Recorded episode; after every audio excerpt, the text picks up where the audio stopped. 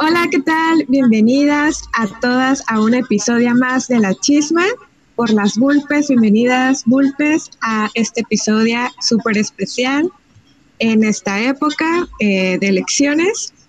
Y comenzamos dándole la bienvenida a Dani Pérez y también tenemos a una invitada muy especial que obviamente es experta en el tema que vamos a tocar, que es nada más y nada menos que violencia política de género en Baja California Sur. Entonces, pues Dani, bienvenida. Elena, muchas gracias también por la aceptación, esta, esta invitación, perdón. Eh, con eso los nombres ya me está cambiando también la forma de decir las, las cosas. Este, bienvenidas y pues empezamos. Y también a Nat que anda por aquí muy callada como siempre. sí, Nat también. Perdóname, Nat. Ya me iba a salir. No, no. es que estaba presentada mirándonos. Me, me invisibilizan. Hablando de violencia. Hablando de violencia. Violencia La invisibilizaron. Pues bienvenida, Elena. Un gustazo que compartas con nosotros el espacio. Ya han estado pues varias compañeras aquí con nosotras y pues es un gustazo tenerte el día de hoy eh, aquí y las veces que quieras estar con nosotros y los temas que quieras proponer con nosotras. Y pues, ¿qué te parece si arrancamos con el primer tópico? Es un tema muy extenso. Entonces, eh, también nos agrada que estés tú, que eres como, eh, pues estás como muy empapada en el tema y que nos puedes resumir, ¿no? Que a veces cuando nosotras desde fuera se nos hace bien complejo de entender apenas el tema y pues más difícil eh, sintetizarlo. Entonces, no sé si nos puedas dar como una introducción primero a este proceso electoral que, que, se avecina, cuántos puestos están eh, disputándose y un poquito, ¿no? Sobre, eh, de manera muy general, pues las particularidades de, este próximo proceso electoral. Sí, claro que sí, Daniela, y pues ya muchísimas gracias. Eh, por la presentación, por la invitación. Yo estoy aquí las veces que ustedes me inviten, aquí voy a estar de, de este y de los temas que, que pueda compartir con ustedes. Muchas gracias. Este, bueno, pues actualmente nos encontramos, como ya yo creo que quien nos escucha se dio cuenta con tanto campaña, con tanto spot en radio y televisión, con tanta propaganda por todas partes, nos encontramos en la etapa de, campañas. Tenemos en la disputa a nivel eh, federal, es elección, lo que llamamos una elección intermedia, que es que solamente son diputaciones federales, que son 300 de mayoría relativa, que es que por quien votas gana y 20 y 200, perdón, de representación proporcional, que bueno, son unas listas y, y, entran, ¿no?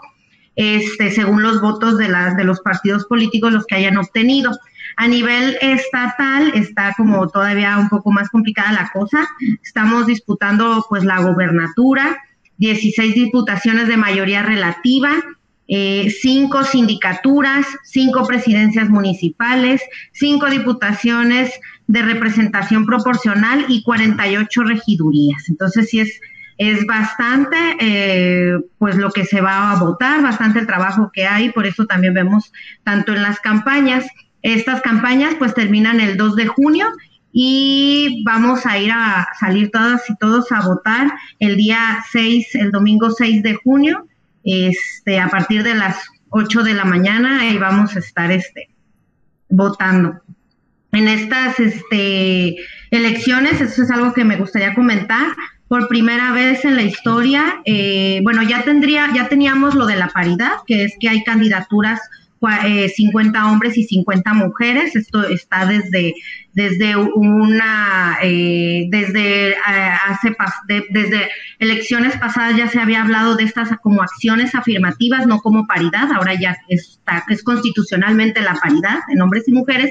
Pero además por primera vez tenemos a nivel estatal acciones afirmativas para jóvenes, para personas con una discapacidad, para personas de la comunidad indígena, para personas afromexicanas y para la comunidad de la diversidad sexual. Y a nivel nacional, también de, estos, este, de estas diputaciones federales, eh, tenemos igual nada más para, eh, eh, varían los porcentajes, pero tenemos igual este tipo de, de, sectores ya representados. Wow, pues ese es, es bastante lo que se va a vivir este año, este, tanto que son muchísimas eh, los espacios que se van a, ocupar.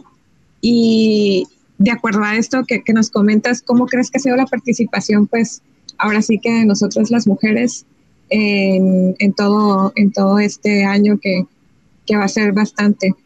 ¿Has visto que ha sido equitativo? ¿Cómo, cómo lo consideras? O sea, si, si realmente ha existido, ha existido esa afirmación.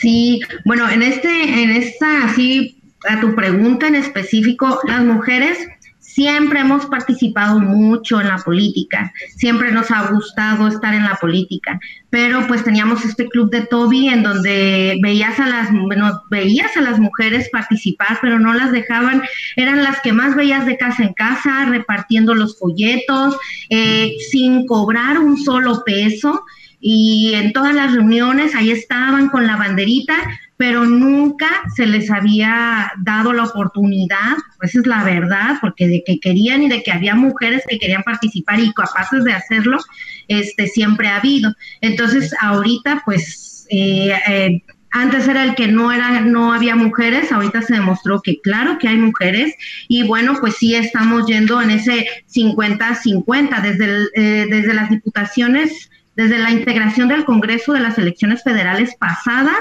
ya tuvimos niveles históricos en donde ya eran la representación de la mujer de 49 hasta un 51% en la Cámara de Senadores y, de, senadoras. Y bueno, aquí a nivel estatal, pues también siempre ha sido el, querer participar.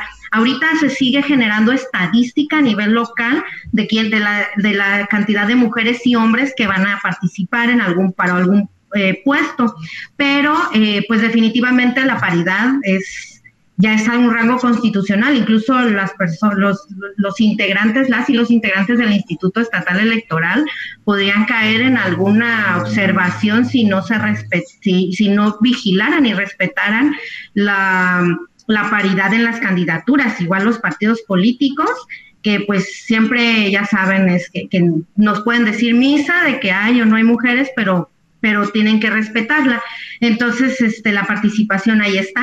Ahorita con la reforma, que bueno, creo que más adelante vamos a hablar de eso, pero con la reforma de, en materia de violencia política contra las mujeres en razón de género, pues incluso ya podemos ese es otro tema, o sea, que, que antes no se denunciara este tipo de violencia no significa que no existiera, simplemente no estaba tipificada y, no había, si actualmente las mujeres a veces están sufriendo este tipo de violencia y no saben que lo están sufriendo, pues antes menos.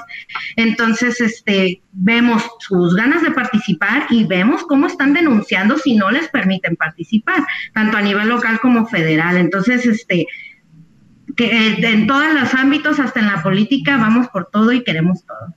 Sí, es súper importante esto que mencionas, eh, sobre todo eh, porque con la participación de las mujeres, obviamente que están como más, pues no sé, justamente lo que mencionas, ¿no? Que no quiere decir que no haya habido violencia antes, pero ahora pues ya hay como una forma de protegerlas de esa violencia que sigue habiendo y que seguirá habiendo todavía. Entonces, no sé si nos puedas platicar un poquito eh, o ir como más a, fondo en qué consisten las reformas eh, que mencionabas en materia de violencia política hacia las mujeres. Desde hace muchos años estamos hablando de que existieron más de 40 iniciativas presentadas al Congreso de la Unión de diferentes eh, grupos de mujeres, eh, ya sea eh, conformadas en colectivas, en asociaciones civiles. Esto también es, es resultado de las políticas públicas y las reformas a las leyes también son resultado de los movimientos feministas que podemos ver en las calles, por supuesto que sí, este, que podemos ver en grupos, en otros ámbitos que no sea nada más la política. Y eh, después de estas 40 iniciativas, el 13 de abril del 2020, por fin se pudo ver una reforma a ocho leyes. Son eh, seis leyes generales eh, y dos leyes federales en donde por primera vez pues ya se menciona y se tipifica, por así decirlo, en, la, materia administrativo electoral, lo que es la violencia política en razón de género. Ya nos dice este ya nos dicen qué es, quiénes son los agresores, quiénes pueden denunciar, ya tenemos todo un marco establecido en este sentido. Se genera un reglamento de quejas y denuncias en materia de violencia política contra las mujeres en razón de género a nivel nacional y se dice que esto eh, es para a, nivel eh, nacional y que los estados también están facultados para seguirlo o para emanar el de, el de cada uno, siguiendo pues la autonomía ¿no? de los estados se ha generado a raíz de esto los lineamientos de 3 de 3, también muy sonados y muy controvertidos con esto de que también podemos profundizar en un ratito. Eh, tenemos protocolos para atender y erradicar la violencia a nivel nacional y se emanaron a nivel estado. En algunos estados sí, en otros no, pero pues ahí se sigue empujando, ¿no? Ya sabemos que que esto de estos tipos de cambios no han sido fácil, no nos han regalado nada y aún habiendo leyes es difícil que, que lo hagan, pero en esas se está. Y bueno, además existe ya un registro de personas sancionadas a nivel nacional, en donde eh, con esta implementación en, materia de violencia política contra las mujeres en razón de género, ya existe la denuncia y, si los tribunales estatales o y en su caso el federal ya dicen sí, sí hubo violencia, te inscriben en este padrón, por así decirlo, y hay diferentes tipos de sanciones según la acción cometida. Entonces, este, pues mm, más o menos en esto está. Eh, ah, tenemos cuadernillos para denunciar, eh, tenemos las instancias eh, bien establecidas en si es el INE, en si es el IE, en cuando es el tribunal. Entonces ya hay toda una gama de, leyes y de ordenamientos normativos. Ojo, pero esto no se ha significado que deje de haber o que la gente deje de, o que los hombres dejen de violentar a las mujeres. Esa es una realidad. Entonces, este, pues sí, se sigue en la lucha, pero se tiene que perfeccionar, definitivo. Oye, eh, Estrella, pues ya entrando como, pues ahora sí en el terreno, ya mencionamos, al, eh, bueno, ya mencionaste un poquito eh, la violencia política de género, pero por lo mismo que es tan nuevo este, pues este término, ¿no? Apenas está como entendiendo y comprendiendo, pues me gustaría que aquí pues nos pudieras como que explicar, porque sé que existe la violencia política, pero también que hay como ciertas características que la califican como de género. Entonces, para que a todas las que escuchemos este podcast nos quede así súper claro y lo podamos identificar en el día a día, ¿no? Y también, eh, pues, dejar claro lo importante, ¿no? Que es eh, quienes pueden ser o han sido eh, víctimas y quienes pueden ser o, sí pueden ser agresores o agresoras, ¿no? Y, ejercer esta, este tipo de violencia. Sí, a ver, ahí sí, si me extiendo mucho me dicen, pero mira, me gustaría primero que identifiquemos eh, para irnos llevando. Ya sabemos y ya conocemos que violencia es, uso intencional de la fuerza física, amenazas contra una misma o contra alguna otra persona, un grupo o una comunidad y que tiene como probable consecuencia traumatismo, daño psicológico, problemas de desarrollo o incluso la muerte. Esta violencia pues puede usarla o puede este, vivirla hombres y mujeres como lo estamos viendo. La violencia política tiene, es, violencia y es política porque tiene por objeto resultado el, el que se dañe el goce o ejercicio de estos derechos políticos electorales que son específicamente pues votar, ser votada, el ejercicio a un cargo público, a una afiliación. Luego vemos que, que ya son votadas, que ganan y no las dejan ejercer este el, el cargo para el que fueron votadas o ejerciéndolo sufren este tipo de violencia política porque es va en contra de estos derechos políticos electorales. Y para poder saber qué es violencia política, en contra de las mujeres en razón de género, Entonces ya podemos decir que son acciones o u omisiones, y aquí es importante también decirlo, incluida la tolerancia, porque una cosa es hacer algo y otra cosa también es dejar de hacer cuando ves que alguien más está violentando. Por ejemplo, un, eh, un dirigente de partido político que vea que otro, otro candidato violenta a la mujer y no haga algo y sus estatutos dicen que tiene que hacer algo, ahí está tolerando una violencia y también puede ser sancionado. Entonces, esta violencia política en razón de género está basada en elementos de género. ¿Qué significa esto?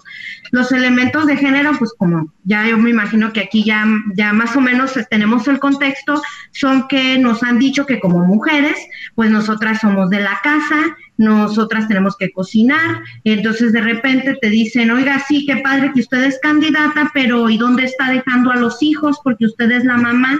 Ahí podemos detectar la violencia en razón de género, eso no se lo preguntan a los hombres.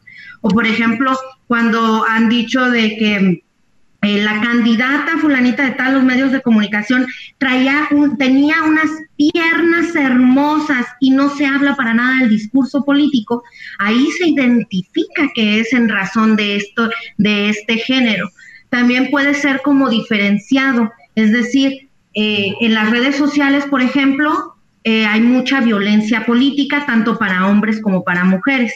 Entonces, si el mismo, eh, vamos a poner un ejemplo, si el mismo periódico, o bueno, o, las mismas redes sociales, la misma este eh, el podcast, no sé cómo decirlo, el mismo, en la red social el mismo nombre, el mismo periódico, por así decirlo, hace violencia en hombres y mujeres, pero como se detectó en el pasado proceso electoral, era un 260% más para las mujeres, ahí es diferenciado. Los dos pueden vivir violencia política, pero este, eh, eh, este periódico o este medio de comunicación, esa era la palabra, este medio realmente tiene un sesgo en contra de las mujeres. Y entonces esto da por objeto limitar, anular o menoscabar el ejercicio efectivo de estos derechos políticos electorales. Entonces, este, tenemos que detectar para que sea violencia política de género, es que sea una acción o una omisión, incluida la tolerancia. Esta puede ser en cualquier lugar y tiempo por cualquier persona, puede ser en lo público o en lo privado, en lo público, pues como ya les comenté, en un medio de comunicación, en algún este eh, evento, pero en lo privado también podemos sufrir. Imagínense que yo le dijera a mi pareja, oye, me voy a ir de candidata y mi pareja me dijera, no, ¿cómo que te vas a ir de candidata? Aquí están los hijos. Ahí estoy viviendo por violencia política en razón de género, porque por mi condición de mujer no me puedo separar de los hijos y no me están permitiendo ejercer mi derecho político. Y ahí es donde podemos detectar estos elementos de género. Las víctimas pues mira, una puede decir, no, pues es, una mujer nada más o varias mujeres, por ejemplo, la, una fórmula de propietario y suplente, pero no son nada más ellas las víctimas. O sea, las, eh, también están los familiares o las personas cercanas a las víctimas. Hay casos en el sudeste de México en donde ganó una candidata y le amenazaron, le amenazaron a la sobrina para que dejara el cargo. Quemaron su casa y amenazaron a la sobrina. Entonces, eh, eh, fue directo contra la candidata o contra esta mujer y contra sus familiares. Eh, puede ser también víctimas todo un grupo de personas ligadas a esta víctima o incluso a toda la comunidad si toda la comunidad incluso votó por alguien o bastante de comunidad y no se le dio a esta persona el, puesto, no se le dejó gobernar, pues toda la comunidad puede decir, oye, estoy sufriendo esta violencia política yo también. Y son todas esas personas cuya integridad física o derechos peligre por estar, eh, eh, por prestar asistencia a la víctima, por, por impedir o detener este derecho. Si yo como funcionaria del Instituto Nacional Electoral apoyo a, alguien que viene a levantar una denuncia y también soy agredida y también a mí me están eh, diciendo que no puedo apoyar de esta manera, yo también puedo estar sufriendo violencia política en razón de género. Entonces, este, pues como vemos, es toda una gama de, de, de personas víctimas de este tipo de violencia. Y así como pues mencionas, ¿no? Que, que ahora lo sabemos y lo estamos conociendo aquí en este, en este episodio, eh, cómo podemos ser nosotros nosotras víctimas de violencia política en razón de género sin saberlo. Eh, y ahora también identificar que los medios, que quienes son los que nos están comunicando o nos están dando la información, también forman parte de estos agresores, ¿no? Que no se queda nada más en los políticos o el nombre de, sino que también son una sociedad de agresores. O, o cómo verías este aspecto, no sé. E-, en la parte de agresores políticos. Eh, completamente tienes toda la razón. Es eh, la sociedad completa. Los medios de comunicación son agresores. El Instituto Nacional Electoral es el facultado, o sea, directamente es el facultado para lo que es este medios de comunicación en radio y televisión. Si es periódico, si es este eh, un medio impreso local, sería el Instituto Estatal Electoral. Eso viene incluso en el reglamento. Eh, eh, agresor es cualquier otra, cualquier persona que esté impidiendo, puede ser como lo que mencioné, tu papá, tu esposo, tu dirigente de partido, tu, eh, tu, mm, compañero de partido, el compañero de, de otra fórmula de tu partido. O sea, tenemos una gama de agresores que puede, que, que de hecho se va abriendo. En, realidad sí es toda una sociedad, todo un club de Toby. Yo siempre voy a decir eso, que se ha venido formando desde siempre, desde el inicio de la política en México y eh, vamos contra, contra eso, ¿no? Por lo general es hombre, y esa es otra cosa muy importante. Ya también el Tribunal Electoral del Poder Judicial de la Federación ya mencionó que las mujeres también podemos ser agresoras en este tipo de violencia política.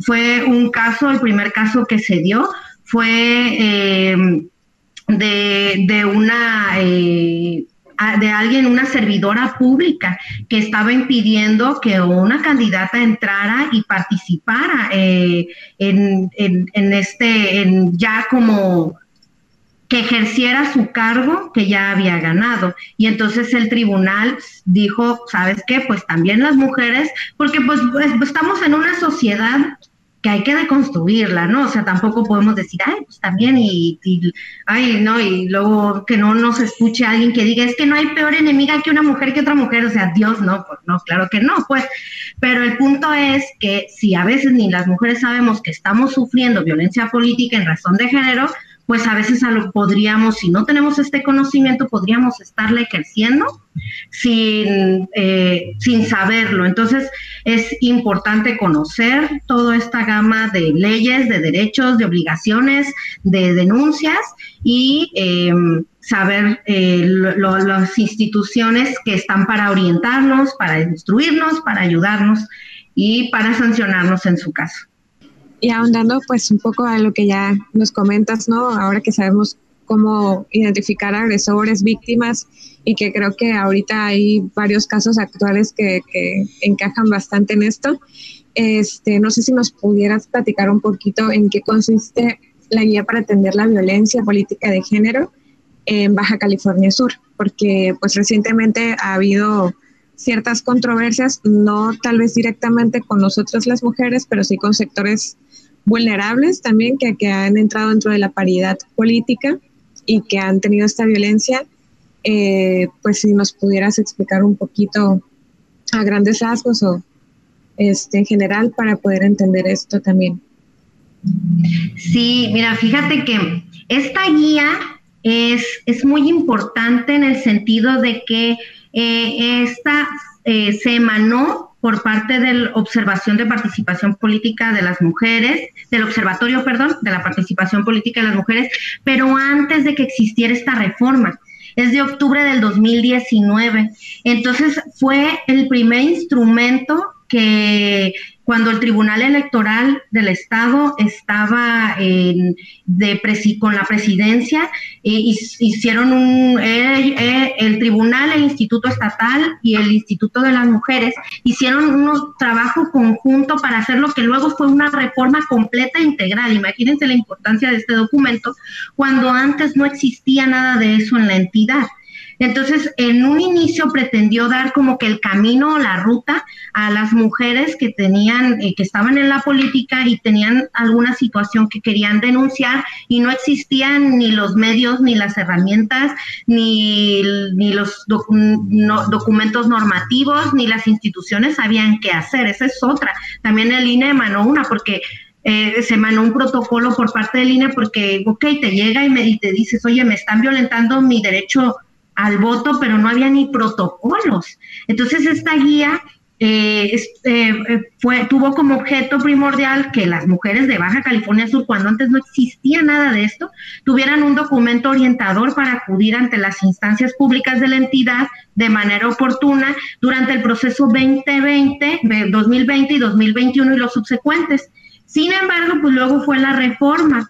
Entonces, definitivamente tengo entendido que hay ahí un proyecto para actualizar esta guía, porque eh, tendrían que actualizar con todo lo que, todo el marco normativo y ahora sí el procedimiento que ya existe, que es el procedimiento especial sancionador en materia de administrativa de los institutos electorales. O sea, tendrían que, se tiene que actualizar y sí está el, el proyecto para hacerlo, nada más que ahorita pues hay elecciones y está como como difícil, pero esto, esto fue lo importante de esta guía. Cuando no existía nada, el observatorio la emanó. Ya ahorita eh, necesita ser actualizada y los, los eh, documentos normativos o los eh, instrumentos normativos pues ya son el reglamento de violencia política, que también hay uno ya este, estatal, ya está el el, el, hecho de que en leyes generales y federales pues ya haya habido una reforma, ya todo ese tipo de cosas, de, de, herramientas, todo esto en la materia ya se pueden tomar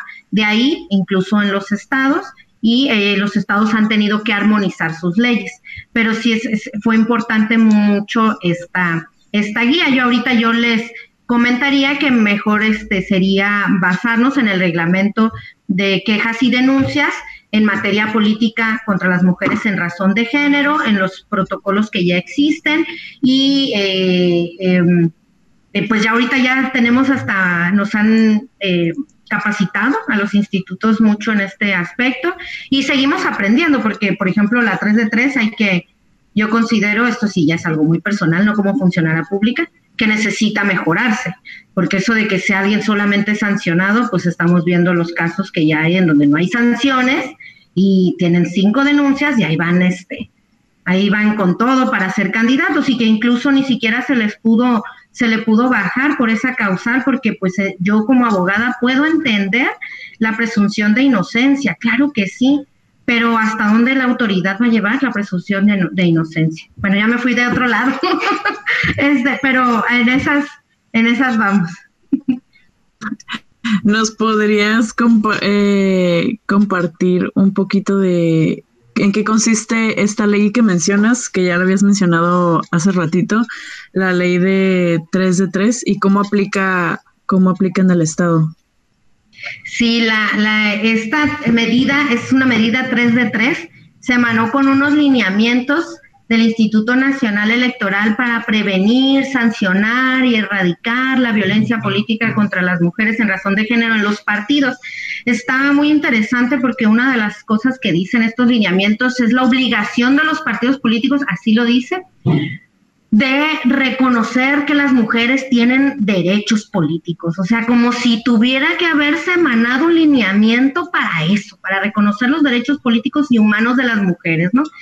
Pero bueno, en estos lineamientos para erradicar, sancionar eh, la violencia política contra las mujeres en los, este, eh, y, y en su caso atender, sancionar y reparar y erradicar la violencia política contra las mujeres en razón de género es para partidos políticos nacionales, pero se dijo, ¿saben qué? Los partidos políticos, los, los institutos locales pueden eh, también bajarlos y también hacerlo en el, a nivel Estado.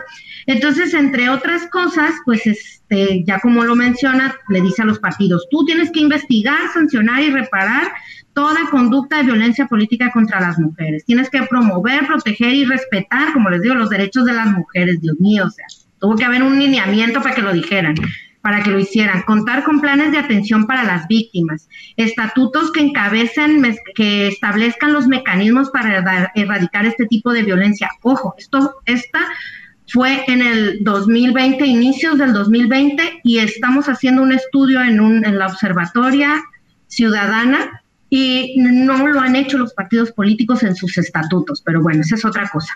Facilitar la recepción de denuncias, crear órganos de justicia intrapartidarios, también puedo mencionar partidos que ni siquiera lo tienen, ni siquiera mencionan mujeres en sus estatutos. Determinar un órgano que asesore a las víctimas, medidas de reparación y venía esta medida de 3 de 3 eh, que también tuvo que ver con estas, eh, estas iniciativas de mujeres que querían entrar en la política, no viene de lo institucional, sino estaban en alguna eh, asociación y lo impulsaron.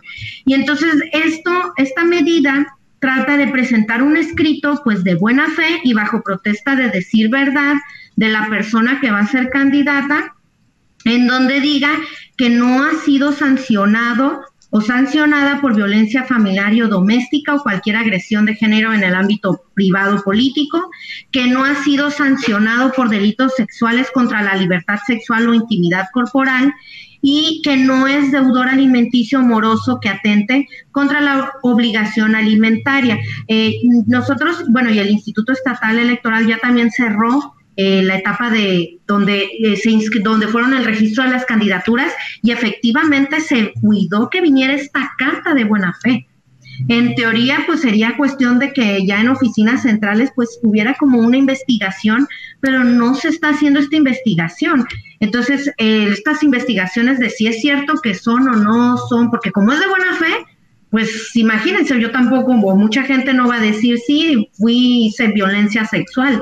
Entonces, ha tenido que estar siendo la sociedad civil la que ha estado señalando a estos candidatos y que este ahorita eh, les vuelvo a repetir hay una pues como grupo mm, de que se llama Observatoria Ciudadana y entonces ahí se unieron con las brujas del mar que hicieron la antiboleta. Estamos hablando de más de 40 boletas donde sale la cara de los candidatos a para dónde van, a qué partido los postuló y se dice dónde están las, las sentencias, porque, o sea, presentaron el escrito de buena fe y tienen algunas sentencias. Y ahí les invito a, a, visitar esta página en donde van a poder ir viendo estas antiboletas y se siguen sumando. Tan solo en Chiapas estaban hablando de que en Chiapas hay más de veintitantas antiboletas de personas que presentaron su escrito porque la autoridad se los requirió, pero si tienen alguna agresión de género o, sobre todo son delitos sexuales. Eso es todo. Y en este México ya sabemos machista, pues imagínense, ¿no? Entonces, este, era lo que yo hablaba, hasta dónde vamos a llevar esa buena fe y la presunción de inocencia. Si de buena fe están presentando este escrito para que se les inscriba de la candidatura y si tienen sentencias, si ha sido la sociedad civil las que las, los está señalando, pues si nunca tuviste sentencias porque eras una persona que tuviste fuero tienes teniendo fuero durante todo el tiempo porque has vivido del sistema político desde hace muchos años y no te han podido sentenciar, pues cómo, cómo vas a poder tener o no la candidatura. Es ahí donde yo hablo de que después de esta reforma tiene que haber un, pues un perfeccionamiento de las leyes porque es muy fácil, los partidos siempre encuentran la forma de sacarle la vuelta, ¿no? Y pues en esas estamos. Oye, Estrella, súper interesante, la verdad, como siempre de invitada eres como, no sé, como una clase intensiva, eh, pero muy clara eh, de, toda, eh, de todo el tema. Y este, y se nos ha ido el tiempo súper rápido, la verdad, súper, súper rápido. Y mm, creo que no vamos a alcanzar a ver los casos, que pues se han presentado como algunos en este proceso electoral, pero yo creo que también nos dan como para un programa analizar los casos o así, ¿no? Sería como muy, muy apresurado eh, hacerlo en este momento. Entonces, no sé eh, si les parece que pasemos a una de las últimas preguntas. Eh, que tiene que ver pues más con las reflexiones de, de todo esto, ¿no? Que hemos visto eh, entre los casos que se han suscitado de denuncias aquí en Baja California Sur, en todo este contexto que nos plantea Estrella, ¿no? De reformas pasadas, de cómo se ha ido incorporando eh, o reconociendo el, trabajo de las mujeres eh, dentro de, de, la esfera pública y, y este y pues como nosotras como feministas, ¿no? Como activistas, ¿no?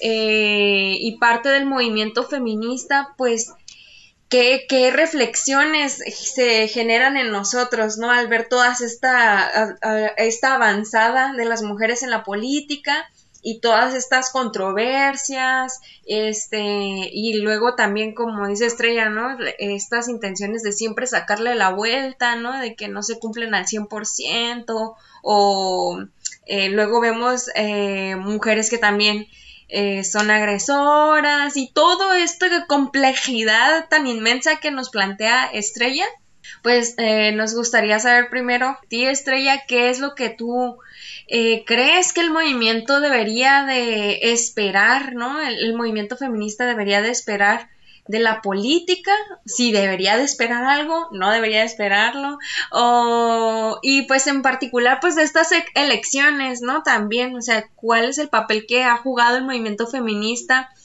Eh, pues estaría súper rico que fuera de lo local, ¿no? El, ¿qué, papel ha jugado el, movimiento feminista eh, local en, estas elecciones? ¿Está jugando un papel? ¿No lo está jugando? Eh, no sé, ¿no? ¿Cuáles son tus puntos de vista al respecto? Bueno, nada más y rápidamente para no dejar un tema de lado, eh, hasta ahorita el, el Tribunal Electoral en Baja California Sur ha sancionado ya a dos dirigentes de partido político de las cinco denuncias que se han presentado, entonces sí, sí ya hay sanciones, este, no pueden participar ya como candidatos en eh, cierto periodo de tiempo según la, la, infracción. Se ha tenido ya siete casos, siete denuncias en este aspecto, este, y hasta el momento eh, hay uno pendiente eh, por, por saber que es el de Armida contra Luis Armando, ¿no? Tenemos ese, ese pendiente. Y bueno, pues así, ahorita ya tenemos pues el de Rentería, eh, había tres casos de Yacir, uno de Rochín, uno del profe Víctor Castro y uno de Luis Armando, que es el que se está sustanciando. Y bueno, de esos ya hay dos sanciones. sanciones. En cuanto a la otra pregunta, ya desde antes de iniciar el podcast te dije que era todo un programa esto. No quiero ser fatalista. He trabajado ya en la política, tengo trabajando 11 años en, donde estoy y realmente este, considero que el INE es uno, sí lo tengo que decir, es una institución eh, vanguardista en estos temas, no solo en mujeres, sino en inclusión de otros tipos de, de, o sea, de, inclusión de, sociedades, como por ejemplo lo de la diversidad sexual, entre otras cosas. Pero con todo esto de que ahorita, pues el movimiento feminista ha estado, pues, eh, muy fuerte en esta tercera ola que estaba leyendo yo del feminismo gracias a las redes sociales y todo esto, eh, no puedo decir la fuente, no la recuerdo, pero pues que, que ahí está con todo, pues los partidos políticos eh, a veces ya hasta se dicen feministas y traen una agenda feminista y, y, pues tú los escuchas y ellos hablan del feminismo, pero sus propuestas son completamente contrarias a lo que es el feminismo. O sea, y lo tengo que decir, ninguna persona o partido político que no apoye el aborto, eh, eh, eh y la decisión sobre nuestros cuerpos, mejor dicho, este, no va a ser feminista, o sea, entonces con esta situación y pues que me considero feminista y en el movimiento he estado leyendo algunos temas, algunos este, artículos y pues no me va a dar el tiempo para, para, para comentarlos, para comentar todos, quería eh, sí quería platicarlo. Hay uno que se llama el blog de Lourdes Pacheco, que es un artículo de opinión, y habla, ¿pueden los partidos políticos ser feministas? No me voy a meter en todo, pero al final ella termina diciendo, los partidos políticos son el monstruo de los cien ojos. cien brazos, cien artimañas para retrasar el avance político de las mujeres y no, no pueden ser feministas. Y yo creo que los partidos políticos no son feministas. Los únicos, el único movimiento real, libre, que busca el, el avance en los derechos de las mujeres es el movimiento feminista ¿Qué podemos, o sea, entonces, ¿qué podemos o si podemos esperar algo de la política? Yo creo que no, no podemos esperar nada. Lo que podemos es seguir trabajando quienes estamos en este movimiento para que así como hasta este momento nadie nos ha regalado nada, seguir impulsando que, se, eh, que, se, que siga el reconocimiento a nuestros derechos políticos, electorales y en otros ámbitos, con otras instituciones, a todos nuestros derechos políticos electorales. Yo aquí sí quisiera nada más comentar, yo sí, yo sí espero de las mujeres que en algún punto conozco que somos feministas y estamos en las instituciones políticas, de ellas espero algo. De ellas espero que no se callen, de ellas espero que luchen, de ellas espero que, que no les quieran, no las, no las compren, que es difícil que si estás en esto te compren. O sea, de ellas espero algo y en ellas sí tengo fe y lo digo incluso por mí. Por mí, dije, a mí me traen una de violencia política y a ver, me meto hasta donde sea, porque si, si me toca sustanciar, a eso voy, pues, o sea, de, de nosotras espero algo en el ámbito donde estemos y si estamos en la política, de nosotras espero algo. Pero de la política como tal, más bien nosotras hay que seguir impulsando como movimiento feminista. En Baja California Sur, eh, considero que el team que, que, hay, que ahí va, pero obviamente pues si te vas al movimiento, por ejemplo, estas 40 iniciativas en México, estamos hablando incluso en lo de la observatoria, cuando entré a esta observatoria ciudadana era la única mujer de Baja California, era la única persona de Baja y mujer, pues de Baja California Sur en ese, en ese tema, en, en eh, que es, esta observatoria está buscando estar vigilando la 3 de 3, la violencia política, el, los pactos de los partidos políticos, y ahorita ya somos dos nada más de Baja California Sur. Entonces creo que sí, que ahí vamos, pero pues sí, también nos falta mucho como, como Baja California Sur, pero entonces también de ustedes incluso haciendo estos programas y con en, su ámbito, espero todo, todo porque queremos todo, vamos por todo y espero todo de, de, de, ustedes y ojalá ustedes esperen todo de mí y así en eso vamos. Pero de la política va a ser lo que tenga que ser. El derecho se crea conforme la sociedad va avanzando. Esa es una fuente del derecho también, entonces necesitamos como sociedad seguir impulsando. Sí. Bien desesperanzador, ¿no? Pero... Claro que sí, tienes muchísima razón y em, bueno, ahora sí vamos a pasar a las conclusiones y a un poquito a lo que nos dejó este episodio. Eh, yo te quiero agradecer mucho porque en lo personal no había estado como tan relacionada en estos temas malamente, pero pues relativamente poco me he estado como que ahí viendo qué está sucediendo en el ámbito político, sobre todo en el Estado, ¿no? Y me voy súper empapada de muchísimo, muchísimo de lo que hablaste hoy y te agradezco mucho tu participación y que hayas aceptado estar con nosotras. Em, y pues no sé, como bien mencionabas eh, durante todo el episodio, eh, cómo las mujeres eh, siempre han estado presentes y ahora con estas reformas ya hay como una forma de protegerlas de esta violencia que hemos estado viviendo durante mucho tiempo. me parece muy interesante que podamos aprender esto y saber cómo funciona y en qué consisten esas reformas para poder señalar las injusticias y poder señalar la violencia, eh, que son, eh, que, que, la ejercen instituciones y demás, y muchas veces, como bien lo mencionabas también, muchas mujeres. Entonces, eh, es importante saberlo para reconocer en nosotras si estamos ejerciendo esa violencia y si esa violencia está siendo ejercida sobre otras, ¿no? Em, y pues nada, eh, te agradezco mucho y no sé si gustan compartir eh, algo sobre las conclusiones, mis compañeras. Pues yo nada más, eh, uy, se me puso hasta la tierra así chinita, ¿no? Porque sí está muy fuerte y muy, muy bonito, o sea, dices desalentador, pero no, ¿no? Como que da más fuerza, ¿no? De saber, de saber que hay mujeres, ¿no? Feministas en esos puestos y que están dando una lucha titánica en esos espacios, ¿no? Y que yo pues me considero como que eh, apolítica, pero realmente no nadie puede ser apolítico, ¿no? Y menos como feministas, o sea, la lucha eh, política se da en las elecciones, se da en la calle, se da en todas partes, ¿no? Hasta en cómo te vistes, hasta si eres vegana o no sé, ¿no? Hay muchas formas de, de resistir, de luchar y, y, todas nuestras acciones son, pues, eh, muy, muy políticas nuestras decisiones y acciones.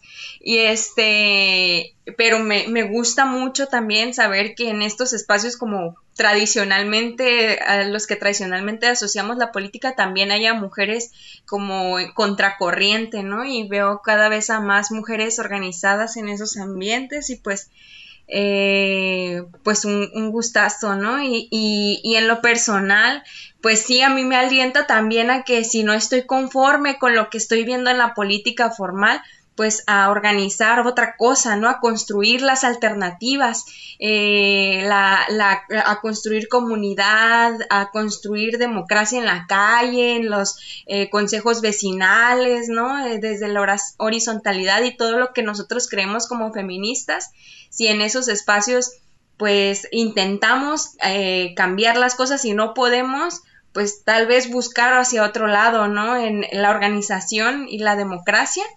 Pero está, está buenísimo saber que si vas a esos espacios, pues tal vez te vas a encontrar con otras mujeres que también están luchando por lo mismo que tú, ¿no? Entonces está como muy, muy, muy bonito y muy alentador para mí. No sé si a otras que escuchen el podcast vaya a resultarles desalentador, pero para mí me resultó más alentador que, que otra cosa. Y pues igual agradecerte muchísimo, Estrella, por estar aquí. Sí, muchas gracias, Estrella. Y pues igual, ¿no? Eh, todas aquí hemos eh, terminado aprendiendo bastante. Eh, y también yo creo que, al igual que Dani, para mí no fue desalentador, sino todo lo contrario. ¿Por qué? Porque sabemos que esos espacios también son nuestros, ¿no? Como mujeres, como ciudadanas, eh, que no están privilegiados y que nos han hecho creer eso, ¿no? Entonces, por eso de repente nos sentimos un poco ajenas a la política, pero la política es parte de nuestro de nuestro vivir y pues una forma de desarrollar como que una mejor sociedad. Y como feministas, como bien lo, lo dijiste, y la verdad me quedo bastante con, con esa frase que de la política no esperemos nada, sino de las mujeres feministas. Yo creo que eso es bastante alentador y es con lo que nos quedamos bastante, en que si queremos mejorar la sociedad y queremos continuar con eso, y pues ya lo hemos visto en muchos ejemplos y más ahorita, y lo veremos aún más en este año de grandes elecciones, pues que las feministas tenemos que hacer el cambio desde la política, desde lo cotidiano, desde esos ejemplos. Y pues la verdad, muchas gracias, muchas gracias por ese conocimiento, esa abertura también de este de no sentirnos ajenas a la política, de no sentir que están retirados, de que eh, se nos dé la mayor participación también, o sea que también que se pueda brindar eso en estas elecciones, eso espero también. Eh, vamos a aprender ya con esto que, nos dejas de conocimientos a reconocer en estas elecciones a nivel ya nacional también eh, la violencia que se puede ejercer hacia nosotras este, y a saber cómo ahora sí este, hacer que cambien estas cosas, ¿no? No dejarlas así. Entonces yo creo que todas debemos hacer y aplicar lo mismo, a no dejar que las cosas se queden como están y a mejorar nuestro entorno lo mínimo o máximo que podamos, pero dentro de nuestras posibilidades. Creo que eso va a cambiar para todas este, el entorno y va a ser pues mucho más agradable el futuro para las próximas mujeres, ¿no? Que se van gestando ahí. Y pues muchas gracias a todas las vulpes que llegaron hasta aquí a escucharnos. Eh, las invitamos a que sigan nuestras redes sociales. Este, en Instagram nos encuentran como La Chisma. Este, bueno, ahorita me confirma Nat eso, porque es la, la más este, chava del grupo. este, en YouTube nos encuentran con la última, la primera temporada de La Chisma por las Vulpes. Y obviamente en Spotify está hasta nuestro último episodio este, de este año, que ahora sí ya iniciando la temporada 2, y por Facebook también, que es donde estamos un poquito más movidas con la página de la chisma. Eh, y próximamente se van a venir buenas cosas, más actividades y síganos, coméntenos, sugiéranos. Obviamente también si quieren participar, Estrella igual estás invitada a las próximas episodios. Este, a la que tú quieras participar y puedas, eres eh, bienvenida. Aquí es un, uh, pues un espacio para todas, todas las californianas y que queramos pues este iniciarnos y adentrarnos más en el feminismo. Muchas gracias. Ya nada más para decir, la mayor transgresión política de las mujeres es su, su alianza, su coalición, la sororidad. Doctora Marcela Lagarde. Hasta luego, gracias.